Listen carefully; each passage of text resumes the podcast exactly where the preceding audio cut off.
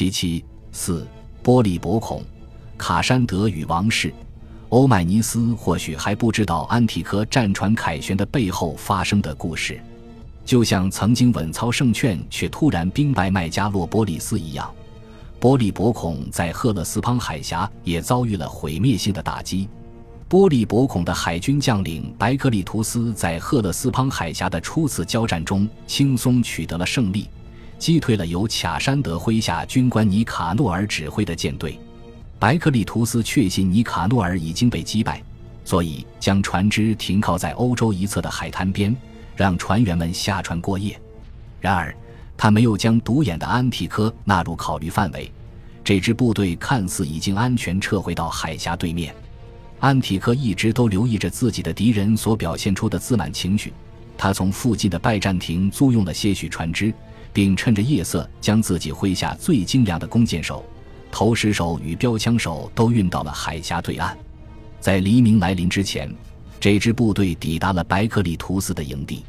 此时，保王党们还在睡梦当中，疏于守备，然后就在一阵如雨的箭矢中惊醒。白克里图斯麾下惊慌失措的船员们纷纷将装备与战利品胡乱地扔到自己的船上，毫无章法地扬帆起航，这就让他们很容易变成尼卡诺尔的猎物。事先获悉计划的尼卡诺尔率领自己幸存的船只赶到了战场，安提柯也派出自己的舰队参与了这场大屠杀。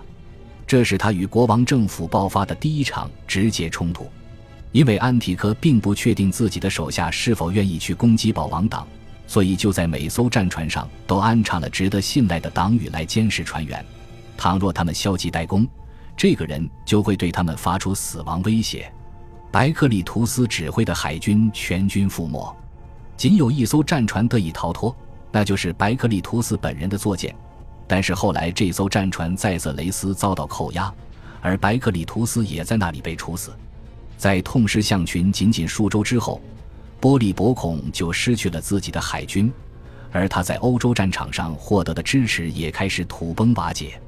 虽然一位拥有阿基德神圣血统庇护的国王可以赦免他在军事上遭受的失败，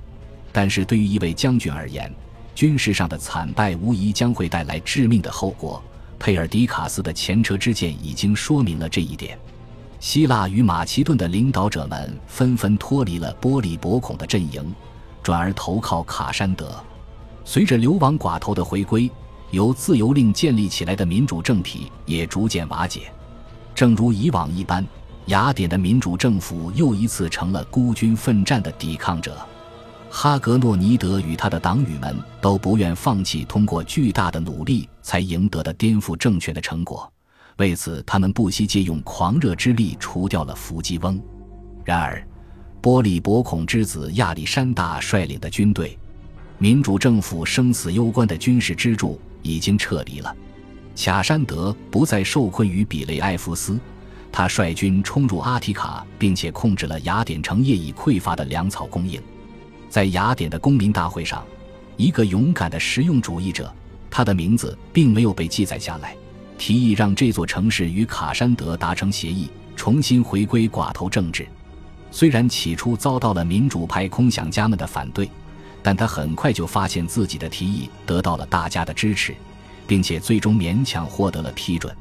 雅典人开始与卡山德展开谈判，虽然他们已经没有讨价还价的余地了。卡山德坚持要求恢复自己父亲曾经强加其上的寡头体制，并且再次剥夺那些穷人的政治权利。丧失权柄的哈格诺尼德及其追随者最终遭到了审判，并被处以极刑。一位新的领导者。那是曾在寡头政体倒台之时设法逃出升天的伏击翁党羽，被迎回雅典，并被授予了总揽城邦事务的大权。虽然雅典已经经历了多年来的第三次政府更迭，但是其一连串的蜕变历程并没有宣告结束。在未来的数十年中，每当有新人妄图主宰欧洲时，都会率先对凋敝不堪、饱受摧残的雅典展开一轮新的清洗。在赫勒斯滂海峡取得大胜、声望一时如日中天的尼卡诺尔，又乘船返回了比雷埃夫斯，重获那里的指挥权。然而，尼卡诺尔取得的成功却引发了卡山德的猜忌。他知道尼卡诺尔即将掌控的要塞港口是何等固若金汤。卡山德决定在威胁出现之前抢先将之消灭，并且打算在不引发骚乱的情况下悄悄地完成。卡山德命人准备好仿佛即将驶往马其顿的船只，并让一位信使在他与尼卡诺尔同行的时候给他送上一封伪造的书信。书信中的内容是邀请卡山德荣登马其顿的王位。卡山德大声朗读了这些信件，兴奋地与尼卡诺尔相拥。并且承诺将会与他忠实的副官分享自己获得的新权利。然后，就在这个兴高采烈、假意合作的时刻，卡山德借口要与尼卡诺尔进行商议，将他领进了附近的一所房舍。而精锐部队早已在那里等候多时。尼卡诺尔随后便遭到了逮捕，并被判处死刑。虽然卡山德的这些书信都是伪造的，但是信中的内容依然蕴含了一些实情。安提帕特曾经的盟友的确敦促卡山德返回马其顿，而此时波利伯孔正受困于伯罗奔尼撒。卡山德让他们得偿所愿，对自己的故土进行了一次时间短暂却充满挑衅的访问，展示了自己的政治实力。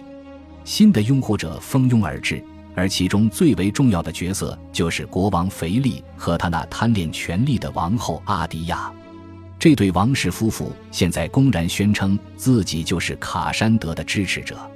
阿迪亚是如此无所畏惧，以至于他直接写信给波利伯孔，褫夺了他的所有行政权力。虽然他的书信没有激起一丝波澜，但他还是命令波利伯孔即刻下台，将麾下的军队交给他刚刚任命的国王腓力的新监护者卡山德。卡山德的阵营中已经有了一位君主。而相对的另一位君主则不可避免地选择坚定支持波利伯孔。王太后奥林匹亚斯终于放弃了自己坚守的中立姿态，她同意成为波利伯孔的盟友和自己亲孙的监护人。至此，王室彻底分裂。两位君主，每一位都拥有己方的将军作为捍卫者，己方的王后作为代理人，终于站在了内战的对立面。他们之间除了兵戎相见之外，已经别无选择，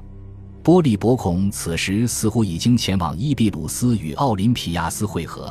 准备率部向东进军马其顿，推翻腓力，并让年轻的亚历山大接替他的位置。奥林匹亚斯也仿佛向阿迪亚发出了全新的挑战，他从莫洛西亚王室中选择了一位成员，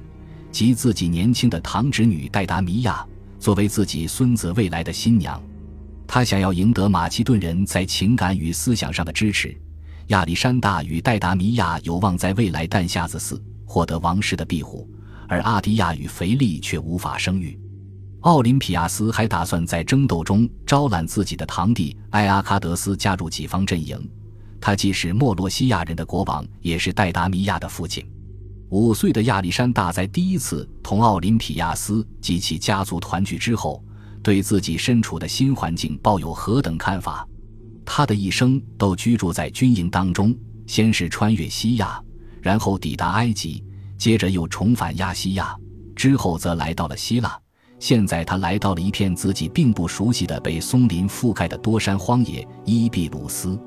在他的生命里，唯一未曾改变的，就是最不能为他提供帮助的人——自己的母亲罗克珊娜。在这五年里。曾有四位将军成为他的守护者，而他终于置身于自己祖母的庇护之下，却发现他与之前的那些人一样，都为接下来的交战做好了准备。在遥隔千山万水的某个地方，有一个他们称作欧迈尼斯的人。虽然早已忘记了这个人的长相，他却仍能时常听到这个人的名字。正在与一个名叫安提克的人作战。倘若欧迈尼斯取得了胜利，那么局势便会大为好转。